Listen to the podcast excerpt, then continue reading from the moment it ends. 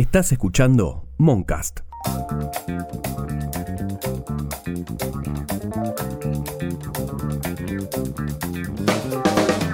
A mediados de noviembre, el Gobierno Nacional aplicó el impuesto al cheque a la compraventa de criptomonedas. Las criptomonedas se conforman como un activo digital que no está controlado por ningún gobierno o institución financiera, que se gestó a partir de la crisis económica del 2008 en Estados Unidos. A este activo se lo entendió como una forma de revelarse al sistema financiero existente hasta ese momento. Las más conocidas son Bitcoin, Ether, Ripple y Litecoin. Las criptomonedas se respaldan en la tecnología blockchain, que es una base de datos descentralizada que, como su nombre indica, se trata de una cadena de bloques en la que se anotan o quedan registradas las operaciones.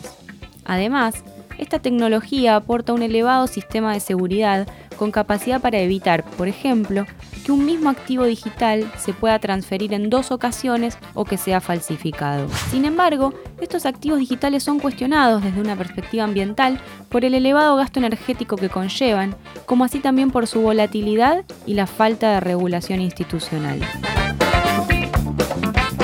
Soy Ana Clara Escurra Mariani y hoy vamos a hablar con Ramiro Marra, economista, youtuber y legislador porteño por Avanza Libertad, y con Guido Lapa, economista, magíster en finanzas y docente de la Universidad de Buenos Aires.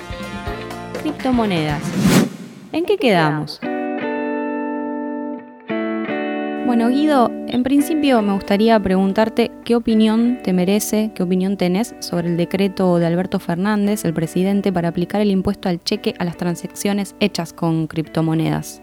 Bueno, creo que forma parte de, la necesidad que existe en Argentina, pero que existe también en otras partes del mundo, de empezar a, regular un poco el mundo de las criptomonedas, porque hasta ahora venían muy a espaldas un poco de, la regulación de los estados y, y en ese sentido también de, del cobro de impuestos. Y me parece que hay una tendencia en el último tiempo a institucionalizar, por decirlo de alguna manera, lo que son las transacciones con, con las criptomonedas y que responde también a, a una necesidad que tienen la mayor parte de los estados del mundo en estos días de, de intentar achicar sus déficits, de intentar recaudar un poco más de lo que de lo que venían recaudando porque bueno hay una crisis a lo largo y a lo ancho del planeta que hace que empiecen a, a meter mano en lugares donde antes no se metían no es que tenga una opinión favorable o desfavorable, sino que creo que, se corresponde un poco con esos fenómenos. Hasta hace poco, un poco el, terreno de las criptomonedas era visto como la panacea para quienes están interesados en este tipo de transacciones, justamente porque no había intervención del Estado, ¿no? Se habla mucho de la desregularización como si fuese el aspecto más positivo. ¿Qué te parece esa mirada?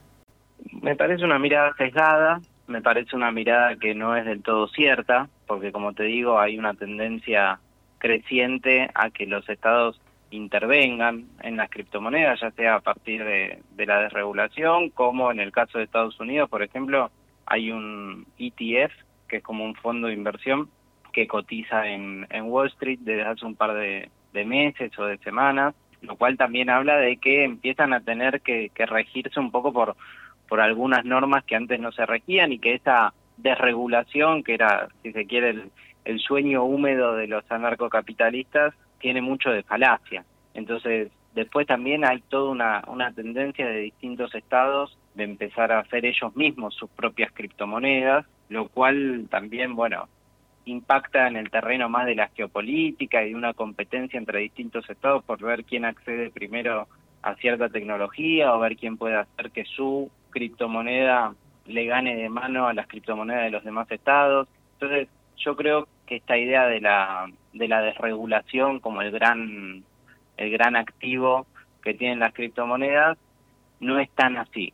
Yo no soy de la idea de que las criptomonedas van a poder reemplazar ni cumplir la función del dinero. Entonces, te pregunto, ¿cuál es la opinión que tenés sobre el uso de las criptomonedas? A mí no me parecen ni bien ni mal, en el sentido de creo que no pueden suplir al dinero, no pueden cumplir esas funciones, que sí pueden cumplir la función de un activo financiero, como si fuese una acción, que evidentemente parte de toda la, atención y de, por qué está tan en boga y se ha puesto tan de moda las criptomonedas tienen que ver con que vienen creciendo de manera sostenida en los últimos años. Por ejemplo, me fijaba unos datos, en marzo de 2020 el Bitcoin cotizaba 6 mil dólares, ahora ya está arriba de los 60 mil. Ethereum cotizaba 140 mil dólares, ahora ya está arriba de los 4.500. Entonces son activos que se multiplicaron por 30 en menos de dos años. Es evidente que eso va a generar una atracción enorme en distintas personas, que, que va a despertar curiosidad y que nadie se va a querer quedar afuera. Entonces, en cuanto a opinión, yo digo, bueno, hay que entender qué es lo que sí puede ser Bitcoin y el resto de las criptomonedas, que son activos financieros, que son activos eh, muy volátiles. Uno mira eh, cómo sube y cómo baja las criptomonedas, las cotizaciones de las criptomonedas, y, no es para cualquiera, ¿no? A, más de alguno le, le daría algún alguna cuestión cardíaca, porque de repente hay días que sube 20%, hay días que baja 20%, y eso en el mundo financiero no suele ser una virtud. Depende mucho del perfil de, quien invierta, pero digamos son, son activos bastante riesgosos. Lo cierto es que con toda esa volatilidad vienen sosteniendo en los últimos años una tendencia creciente muy importante, que por eso, digamos, despierta todo lo que despierta, pero yo soy de la idea de que estamos frente a la burbuja más grande de la historia. Es decir, de que ese precio va a seguir subiendo, probablemente estemos lejos de su techo, pero que en algún momento toda la, la decisión, la separación entre el precio que tienen las criptomonedas y cómo ese, ese precio no se corresponde con la creación de valor, con la generación de nuevo valor, hace que estemos en presencia de una burbuja. Y de una burbuja financiera, obviamente, en la cual está metida un porcentaje grande, si se quiere, de la población o por lo menos de, determinado sector de la población. Entonces creo que cuando esto explote, no creo que sea inminente ni mucho menos, me parece que, que todavía da para, para cierto crecimiento y que todavía puede seguir siendo un activo interesante como para meterse y ganar mucha plata, pero en algún momento tener que salir, porque yo lo que estoy convencido es de que esto no, no va a poder consolidarse como, como moneda, no va a poder cumplir las funciones de la moneda, y por eso cuando, cuando haya eh, esto que yo estoy diciendo ahora, sea un pensamiento compartido o se evidencie para, para todos, se va a hacer pelota el precio, y ahí es mejor estar afuera. Ramiro, quería preguntarte qué opinión te merece el decreto de Alberto Fernández para aplicar el impuesto al cheque en la compra-venta de criptomonedas. Parte de los errores que comete el gobierno de no entender las nuevas tecnologías siempre eh, van en el camino incorrecto. Te escuché decir algunas veces, Ramiro, que las criptomonedas podrían generar burbujas financieras. Dabas el ejemplo de Tesla, por ejemplo, señalabas que hay que evitar las modas al momento de sumarse a este tipo de activos digitales.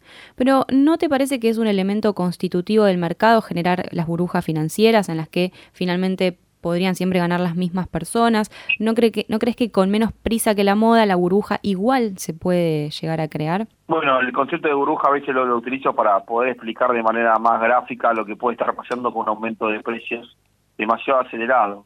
O sea, no, no es una crítica desde mi lugar, sino es simplemente para, para explicar un movimiento. Las criptomonedas tienen mucha volatilidad y bueno, desde ahí es que uso ese concepto, no, no lo hago desde, desde la crítica, sino desde, la realidad de lo que puede estar pasando. ¿Te parece que esa, esa volatilidad puede ser señalada como una falencia o como un aspecto para tener en cuenta, para tener reparos? Es depende de lo que uno tiene de expectativas sobre la criptomoneda. Si uno tiene la criptomoneda como un activo de, inversión, es totalmente natural que tenga volatilidad y es un instrumento que simplemente tiene volatilidad, o sea, no, no, no es una contra. O sea, si uno pretende que la criptomoneda sea utilizada para concertar operaciones o para determinar eh, precios, obviamente tendremos un, un, problema porque la volatilidad no, no genera no, no, no ayuda para eso. Hay algunos de los argumentos, en este caso a favor de la utilización de las criptomonedas, dicen que cada vez hay más sectores que pueden ingresar, que de alguna forma es una manera de producir riqueza propia, de mano propia, con el esfuerzo propio.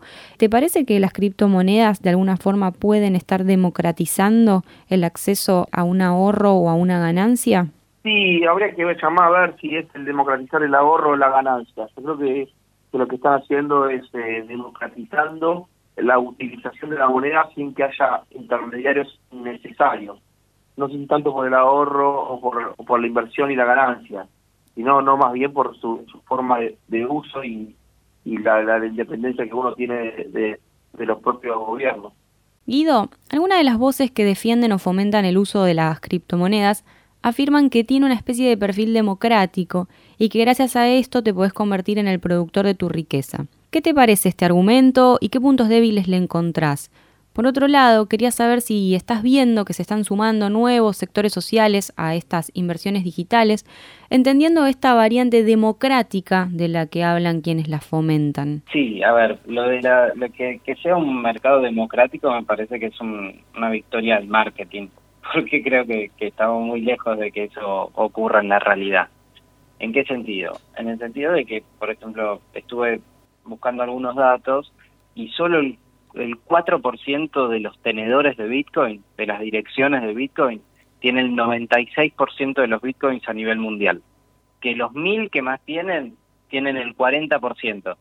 Y que entre el 70% de los tenedores de Bitcoin tienen apenas menos del 2% de los Bitcoin a nivel mundial. Es decir, que esa idea de que está más repartido o en ese sentido me parece que, que se apela a la democracia, bueno, cuando uno indaga un poquito se da cuenta de que, de que no es así y, por ejemplo, tenemos el caso de, de Tesla y de Elon Musk, que es el, dueño de Tesla, donde a veces con un tweet o con, o con otro tweet, con un tweet favorable a Bitcoin, el tipo hace que la cotización se dispare para arriba y de repente dice, no, mejor no se van a poder comprar mis autos con Bitcoin y el precio se va para abajo. Y ahí es obvio que el tipo, que es un, un gran jugador, o está vendiendo o está o está lo que se llama shorteando en el en la jerga que quiere decir que bueno vendió a la baja digamos apostó a que bajen entonces creo que la idea de, de lo democrático como te digo tiene mucho de marketing y poco de real y después lo más fuerte de esta de esta frase que vos me, consultabas tiene que ver con lo de el propio generador de tu propia riqueza eso me parece que es eh, una barbaridad en algún punto porque la única manera de generar riqueza es laburando, produciendo valor. Y en la medida en que uno está apalancado y está especulando de manera bursátil a través de las criptomonedas, nunca está generando nueva riqueza, riqueza real, riqueza material. Lo que sí puede estar haciendo es haciendo un buen trade o haciendo una, una especulación que de la que salga favorecido, pero en ese sentido, insisto, la criptomoneda cumple la misma función que cualquier activo financiero, cumple la misma función que una acción. Y si uno compra una acción barata y después la vende cara, no, no creó nueva riqueza, se enriqueció. Pero, digamos, me gustaría enfatizar en esta cosa, aunque parezca repetitivo, de cómo se separa la generación de riqueza real y material de la cotización más alta de un determinado activo financiero. Y parte de, la crisis capitalista que se vive por lo menos desde hace 13 años de manera continua, de, a partir del 2008, tiene que ver justamente con este tipo de generación de burbujas. En su momento eran los precios de los activos inmobiliarios, ahora estamos en presencia de eso en las bolsas y en las criptomonedas. ¿Te parece, Ramiro, que las criptomonedas pueden ser fácilmente manipulables por algunos algunos personajes, por ejemplo el caso de Elon Musk, que es uno de los que más resuena normalmente porque bueno, hace alguna declaración y parece que eso fluctúa muy fuerte. ¿Qué tipo de reparos puede tener una persona que quizás está intentando conocer cómo funciona este tipo de, activo? No creo que a ser manipuladas, sino que simplemente son las reglas de, mercado. Hay que les guste utilizar las criptomonedas, a que no guste las utiliza. ¿Te parece, Ramiro, que se le puede encontrar algún tipo de falencia para señalar, algún aspecto que te parezca que, que se puede resaltar de las criptomonedas? Y por el otro lado te pregunto, ¿cuáles te parece que son entonces los beneficios que tiene que una persona se pliegue a este tipo de activos? Mira, falencia le puedes encontrar depende de, qué punto de vista lo vea. Lo ve desde el punto de vista del inversor, eh, que es un activo con mucha volatilidad y que los tienen experiencia pueden hacer su parte. Y lo ves del lado del Estado, que podés, eh, no pueden controlar eh, el tema impositivo. Eh, así uno tiene que buscar la perspectiva de cada, de individuo y de qué tipo de, de, rol ocupa dentro del mundo financiero, de empezar a buscar la crítica. Los beneficios pasa algo similar, pero la realidad es que las criptomonedas terminan siendo una realidad, eh, hay que aceptarlas, analizando por supuesto los errores y los beneficios de la propiedad que lo miren, pero que lo que no vamos a hacer es terminar negándolas, porque si no vamos a estar tirando una pelota para adelante que cada vez a ser más grande y no puede llegar a aplastar como sociedad. Y en este sentido, Ramiro, que vos decías que es una tecnología que hay que empezar a aceptarla como, como realidad que existe, ¿por qué te parece que el Estado no tendría que ejercer ningún tipo de regulación? El Estado puede ejercer la regulación como hace siempre, el tema es que no va a tener el éxito que se pretende, porque las criptomonedas son el asunto de las criptomonedas se puede seguir trabajando en un mundo irregular, irregular o mejor dicho, no regulado por el, por el Estado, y es la decisión de uno si quiere estar regulado o no regulado los estados pueden decir que vos podés concertar operaciones en criptomonedas si quieren registradas. si vos no querés que registrada, no quede registrada. O sea, es imposible eh, hacerlo de, de manera obligatoria como, como lo suele hacer el Estado con todo este tipo de, regulación. ¿Te parece que el anonimato entonces es un valor o un concepto favorable, un eje favorable que pueden tener las criptomonedas? Depende de, desde qué, qué perspectiva lo mires. O sea, hay perspectivas que pueden ser favorables y perspectivas que pueden ser negativas. O sea, no no creo que sea blanco o negro la, la, respuesta. El anonimato para los que no quieren pagar impuestos porque hay una carga impositiva muy alta y no les puede cerrar el negocio y eso es favorable por parte del Estado el puede ser una contra. Pero más allá de que no sea o todo blanco o todo negro, ¿cuáles serían esos matices para pensar? Digo, no, avanzando en esto de que finalmente el Estado va a estar regulando esto y qué tipo de aportes se pueden hacer para que esa regulación sea un poco más asertiva. Bueno, si el Estado quiere regularlo, puede decir que las operaciones se concerten de forma no anónima. Porque lo que tiene las criptomonedas es que vos puedes decir, ¿quiere que sea anónimo o no anónimo? Lo que va a generar el Estado de regulándolo que vaya a operaciones más anónimas. Ese es el problema por el cual el Estado todavía no, regula las criptomonedas, porque no sabe cómo hacerlo, porque no es sencillo, porque es una de las características que tiene la criptomoneda, tratar de tener, eh, tiene independencia. Guido, hay varios argumentos más que se sostienen en favor de las criptomonedas, por ejemplo, la portabilidad, el anonimato de los titulares, también la posibilidad de intercambio sin comisiones de terceros y otros también tienen que ver con la seguridad de esto, ¿no? Que no se podría de alguna forma hackear, como que daría cierta seguridad mayor que lo, el ámbito tradicional de, de inversiones. ¿Qué te parecen estos argumentos? Algunos de ellos me parecen razonables, es decir, yo no, no estoy en una cruzada contra las criptomonedas, simplemente estoy en una cruzada contra lo que nos quieren hacer creer que son o que van a ser las criptomonedas. El tema de la portabilidad efectivamente es así, pero me parece que las monedas van a tender a tomar algo de esa portabilidad. El tema del anonimato, no sé por qué sería una, una virtud. Es decir, hay un montón de gente que a partir de ese anonimato puede blanquear capitales que, que vienen de lugares espurios, no sé, la trata, el tráfico de armas, de drogas. Me parece que ese anonimato, bueno, es para aquellos que quieren esconderse de algo que no pueden declarar, de algún origen de fondos que no pueden demostrar y, y eso no, no, no creo que sea necesariamente algo positivo. Yo sé que, digamos, se, se levanta mucho este tipo de cuestiones, pero de vuelta sobre la base de que finalmente el Estado, que vendría a ser un, parásito de quienes producen riqueza, bueno, no puede intervenir en eso. Pero pensemos nosotros un segundo que el, la valorización del Bitcoin, el precio del Bitcoin, siempre está expresado en dólares. Nosotros decimos, che, ¿cómo subió el Bitcoin? ¿Y cómo subió el Bitcoin? Y antes valía una determinada cantidad de dólares y ahora vale otra determinada cantidad de dólares. Entonces, lo que estamos viendo es que finalmente el Bitcoin no, no está pudiendo ocupar ese lugar de medida de valor o de unidad de cuenta. Los precios de las cosas no se expresan en Bitcoins, sino que se expresan en dólares. Y el propio Bitcoin tiene que expresarse en dólares. Entonces, creo que ni el anonimato, ni la portabilidad, ni ninguna de, de las características que vos me mencionabas recién son lo suficientemente importantes como para que el Bitcoin ni ninguna otra criptomoneda pueda desplazar por ahora a las principales monedas del mundo o, a las funciones dinerarias que atraviesan el mundo. Hay otro argumento que quizás como argentinos, argentinas nos suele interesar mucho, que es que como existe un stock limitado y pactado de bitcoins, por ejemplo, ese valor está respaldado por una oferta permanentemente controlada, limitada, es decir, no podría generar inflación. ¿Qué te parece este argumento? Bueno, eso sirve obviamente para saber cuánto puede valer o, cuánto se puede desvalorizar el Bitcoin. Pero de vuelta, siempre estamos hablando de esa, esa virtud que vos decís o esa característica que vos mencionás, siempre estamos hablando a la hora de pensar cuántos dólares pueden valer el Bitcoin. Es, un, es una característica interesante a la hora de pensar el precio, el precio del Bitcoin a futuro. Pero ese precio del Bitcoin a futuro va a seguir estando medido en dólares.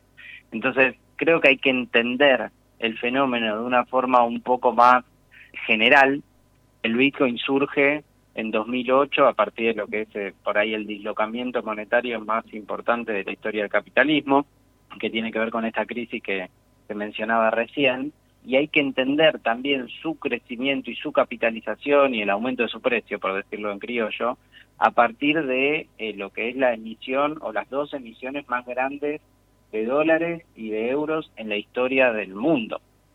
Eh, a partir del 2008, los bancos centrales y particularmente la Fed, que es el Banco Central de Estados Unidos, emitieron dólares a mansalva, a una escala que nadie nunca se había imaginado en el pasado, y eso también hace que el dólar valga cada vez menos y que entonces cualquier activo medido contra los dólares valgan cada vez más.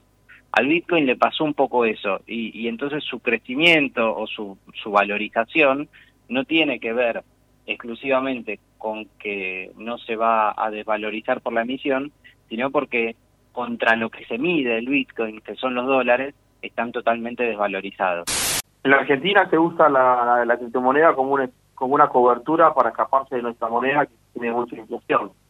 Después lo que vimos en otras partes del mundo, que donde hubo emisión monetaria, es que los activos financieros, por supuesto las criptomonedas a la cabeza, tuvieron un aumento de precio, porque la gente no quiere tener su moneda eh, emitida por eh, los estados y prefiere ir a la criptomoneda y ahí vemos una suba de precios después de la gran emisión monetaria de todo el mundo. Habría que ver qué pasa en los próximos meses, ya que la inflación del mundo está acelerando, por más que no tenga comparativa con lo que pasa en la realidad de nuestro país, que ya tenemos una inflación, como de una manera, una hiperinflación moderna. Guido, una fuerte crítica viene desde el lado ambiental, y es que para la generación de las criptomonedas se necesitan dispositivos que estén constantemente minando, ¿no? Como se le suele decir. Pero, ¿qué significa minar? ¿Y qué opinión te merecen estas críticas desde el ambientalismo? Bueno, el minado es básicamente la, las máquinas muy pesadas y, digamos, con, un consumo de energía muy alto, que lo que van haciendo es descubriendo algoritmos y a partir de eso, cada 10 minutos entiendo que se va generando un nuevo bloque, por eso se llama blockchain, una cadena de bloques. A partir de que Bitcoin tiene una determinada cantidad limitada de emisión, lo que va ocurriendo es que cada vez gasta más energía para producir menos bitcoins.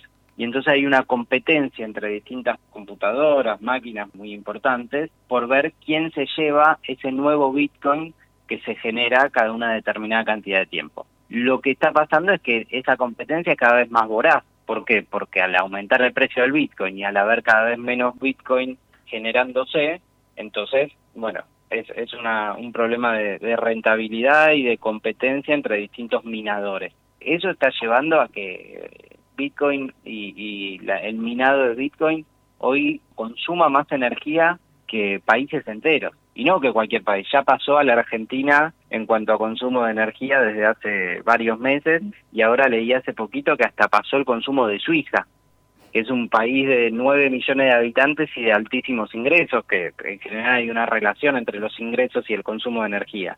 Entonces, indudablemente que la cuestión o el daño que está generando el minado al ambiente, bueno, es un factor a tener en cuenta, porque en pos de, de enriquecerse y encima de un enriquecimiento que ni siquiera tiene un correlato en la producción material, estamos generándole un daño al planeta que luego no sabemos cuán reversible va a ser. Mira, son a veces críticas que aparecen porque, o sea, se quieren sumar del éxito de las criptomonedas son de, de lugares ideológicos. No, no, no creo que sea el, el problema. El problema pasa por, por otro lado, o sea, es un tema ideológico, no, no, no. La crítica va simplemente por la independencia que tiene de, del poder del monopolio del Estado y bueno, buscan justificativos inclusorios para, para criticarla. A veces las voces que están en contra, que se oponen o que realizan algunas críticas por lo menos a las criptomonedas, plantean que la cuestión del anonimato que pueden tener las criptomonedas pueden conducir a lavar dinero de los orígenes más oscuros o más espurios. ¿Qué te parece ese argumento? Eh, puede ser que sea un problema para el Estado, que quiere controlar todo, que quiere utilizar el monopolio de la moneda para saber qué es lo que pasa y no pasa. O sea, pero la realidad es que las criptomonedas también pueden ser anónimas, pero tienen algo que no tiene el resto de las, de las monedas, que es la trazabilidad. Hay que ver que el punto a favor y el punto en contra depende de la perspectiva donde lo mire. O sea, el anonimato es una de las características que tiene, pero también la trazabilidad. ¿Qué es la trazabilidad para quienes pueden estar escuchando y no entender el concepto? La trazabilidad es saber por dónde pasó cada moneda o cada movimiento. Si yo te doy un billete a vos y vos se lo das a otra persona, eso no está registrado en ningún lado. En cambio, en las cadenas blockchain sí quedan registrados todos esos movimientos. Guido, además de la sospecha de lavado de dinero, ¿Te parece que pueden haber otros tipos de estafas? Por ejemplo, la existencia de las apuestas deportivas o las estafas piramidales. ¿Se conocen, se investigan este tipo de prácticas? Mira, siempre, eh, y también una cosa que me había quedado por responder de, de una pregunta anterior, que tenía que ver con cómo hay nuevos sectores de la población que están metiéndose en este mundo. ¿no? Ahí uno camina por Buenos Aires y se encuentra con muchos carteles que dicen maestra jardinera de día, inversora de noche y cosas por el estilo, en un intento de apelar a que personas que no están acostumbradas a la, inversión bursátil o, a, a las finanzas o a manejar sus propias finanzas en términos financieros, bueno, se metan en esto. Eso obviamente en la medida en que se corre el boca en boca y que hay tanta publicidad, hace que, mucha gente que no conoce empiece a consultar a aquel que cree que sí conoce o que, bueno, se meta por donde puede. Y en ese meterse por donde puede siempre hay vivos que intentan beneficiarse del desconocimiento de otros y que lo meten en esquemas Ponzi o que finalmente terminan estafando. No, no conozco casos así particulares como para decirte que pasó a, a Martita de José Cepaz pero sí hay, digamos, una tendencia que si se meten personas que no están acostumbradas a intervenir, a, invertir en, bolsa y en activos financieros, seguro, seguro que hay lugar para muchos vivos y, también es importante que aquellos que se van a meter sepan que no tienen la necesidad de, llegar al, al dinero como para comprarse un Bitcoin, sino que se pueden comprar distintas porciones de Bitcoin. Es decir, que no, no hace falta hacer una vaquita entre todos para terminar comprando uno, porque eso también me parece que puede dar lugar a distintas estafas, sino que cada uno con la plata que tenga puede comprarse su pequeña porción de Bitcoin. Puede ser rentable siempre y cuando uno sepa los límites que tiene este tipo de, de, inversiones y estar muy atento a salir a tiempo. Ramiro, ¿a vos te parece que las criptomonedas pueden poner en jaque al sistema financiero tradicional, como se lo suele denominar? poner en jaque quiero puede a veces sonar demasiado fuerte. Creo que lo, que sí están haciendo las criptomonedas es replantear el sistema financiero. hay que entender que seguramente van a terminar congelando porque es una realidad que no se puede negar. Como el sistema global está en jaque, y te diría que está particularmente destruido, aparecen fenómenos como las criptomonedas que, no hay que poner el carro delante de los caballos ni pedirle a las criptomonedas más de lo que son, porque son activos financieros, activos financieros muy riesgosos y activos financieros que vienen siendo muy rentables a partir de una crisis histórica que tienen las finanzas internacionales y el capitalismo a nivel mundial. Sistema financiero, volatilidad, seguridad, blanqueo de capitales, desregulación, criptomonedas. ¿En qué quedamos? Este podcast es una producción de Moncast, Norman Flores, Rosaura Barleta y quien les habla, Ana Clara Escurra Mariani. Si te gusta lo que hacemos, podés colaborar entrando a cafecito app barra en qué quedamos.